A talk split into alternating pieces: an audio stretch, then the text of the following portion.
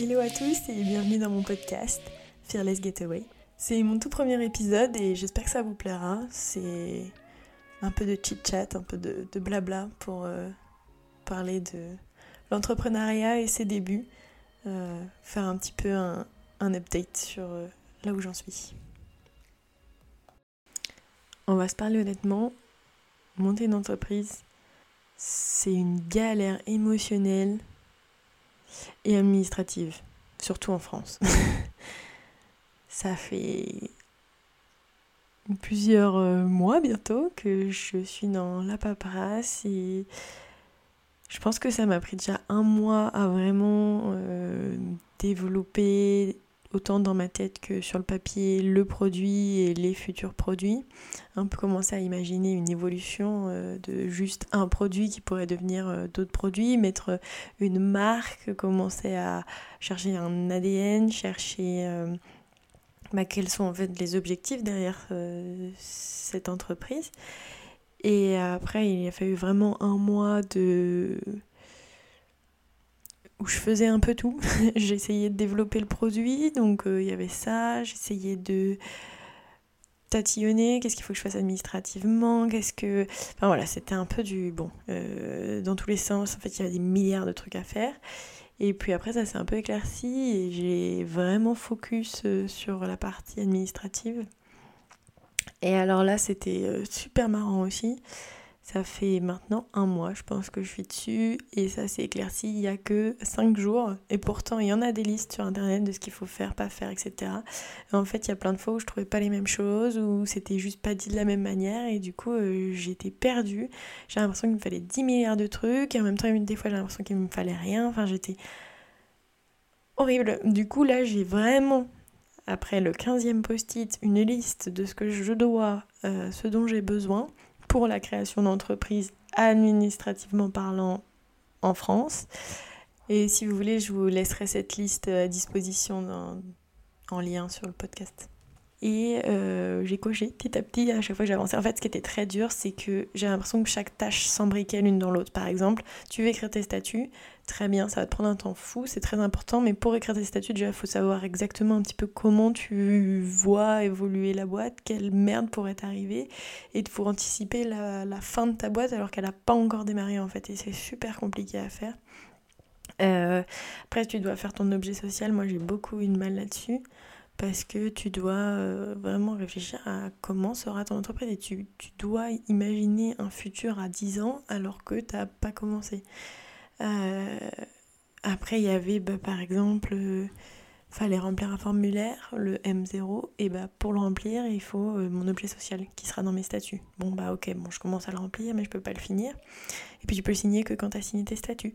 Euh, pareil, après, il fallait euh, mon attestation de dépôt de fonds. Bah, du coup, il me faut aller voir la banque pour pouvoir faire mon dépôt de capital. Mais pour pouvoir faire tout ça, il faut que la banque, elle, euh, elle accepte mon dossier, mais aussi que toi, tu voir plein de banques pour pouvoir les mettre en concurrence et savoir qui t'as envie de vraiment de travailler. Ça, ça prend déjà un temps. Et en fait, quand tu vas les voir, bah, tu te rends compte qu'en fait, faut préparer un peu le rendez-vous, qui vont te demander sûrement un bilan prévisionnel, donc il faut faire un plan de trésorerie, un bilan prévisionnel, faut dans l'idée aller voir un comptable si tu peux. Enfin, en fait beaucoup. Finalement, j'ai fait la liste, il y a 1, 2, 3, 4, 5, 6, 7. Bon, il y a une dizaine de choses réellement à valider. Mais en fait, pour chacune de ces choses-là, il faut faire d'autres choses en amont pour pouvoir euh, être au clair avec euh, ce que tu fais. Et du coup, c'est ça qui est un peu compliqué, je trouve. Et où tu as l'impression de faire du yo-yo parce que tu commences un truc, mais tu peux pas le finir, tu pars sur un autre truc. Enfin, c'est Fou. Et j'étais énormément perdue par l'INPI. Euh, à savoir est-ce que je dois déposer une marque, est-ce que je dois déposer mes droits d'auteur, dans quel sens je dois le faire, comment je dépose ma, ma que ma société, enfin tout était euh, flou. Et là ça s'est enfin éclairci. Donc euh, Eureka, ça fait maintenant 3-4 mois je suis sur le projet je crois. Et donc à l'heure actuelle là je commence à aller voir les fournisseurs, euh, pour pouvoir imprimer mes, carnets de vie. Et puis, euh, ça demande encore euh, de la rigueur. Je me suis rendu compte que oui, j'allais avoir besoin de financement, que c'était pas juste si simple que ça. notamment parce que euh, bah, je vais sûrement devoir avancer euh, le coût de production au moins d'un compte plus euh, des factures à 45-60 jours max, ce qui est normal, hein, ça, ça fonctionne comme ça. Mais en chiffrant, je me suis rendu compte que si je voulais pouvoir être rentable, il fallait que je fasse du gros et, donc on est plus sur des 6 000, 7 000, 8 000 euros de prod pour 1000 carnets. Dans l'idée, après, je, je, je sais pas encore exactement, mais donc c'était euh, c'est quelque chose que j'avais pas réellement réalisé, je pense. Je savais, mais je me disais, oh, je vendrai des t-shirts, ça suffira. Je ne pense pas. Je pense qu'il va falloir mettre en place une vraie stratégie.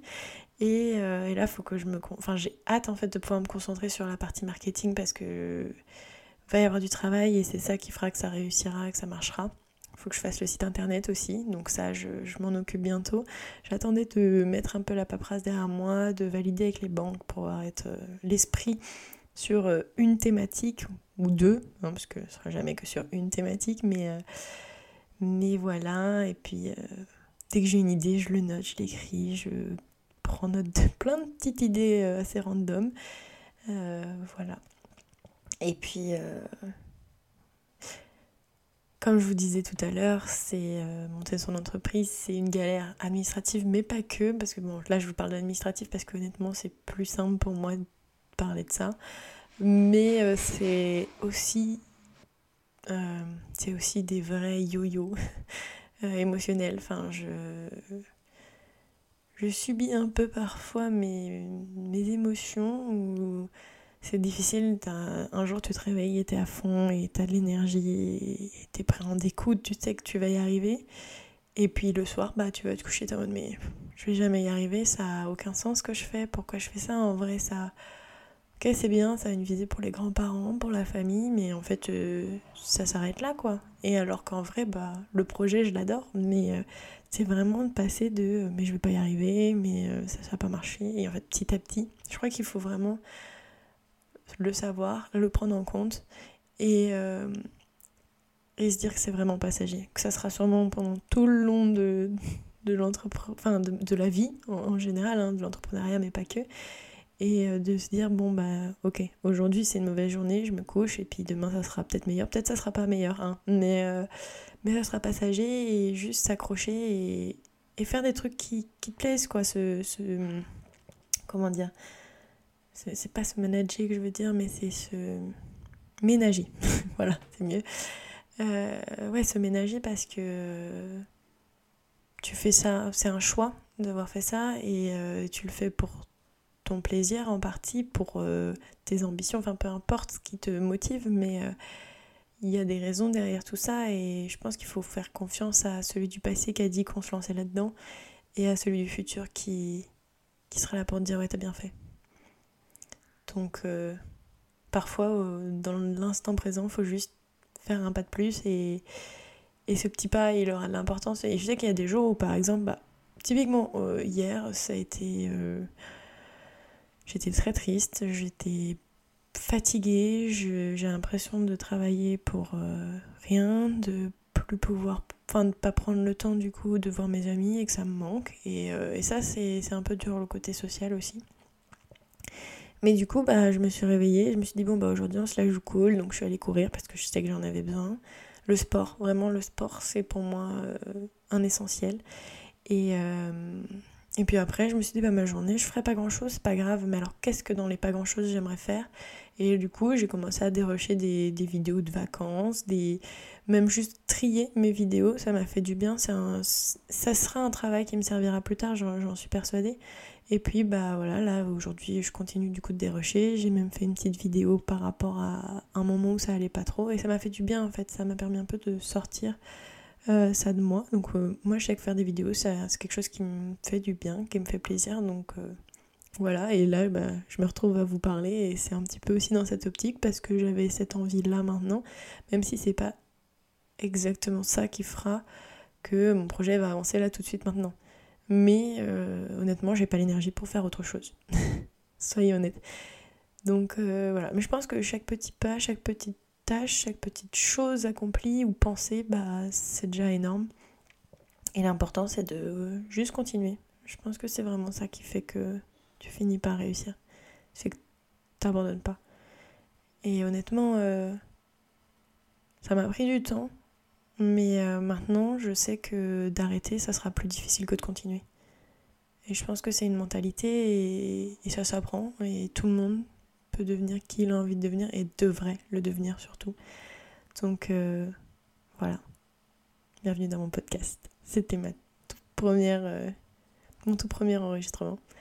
Et, et j'espère que ça vous plaira. Ciao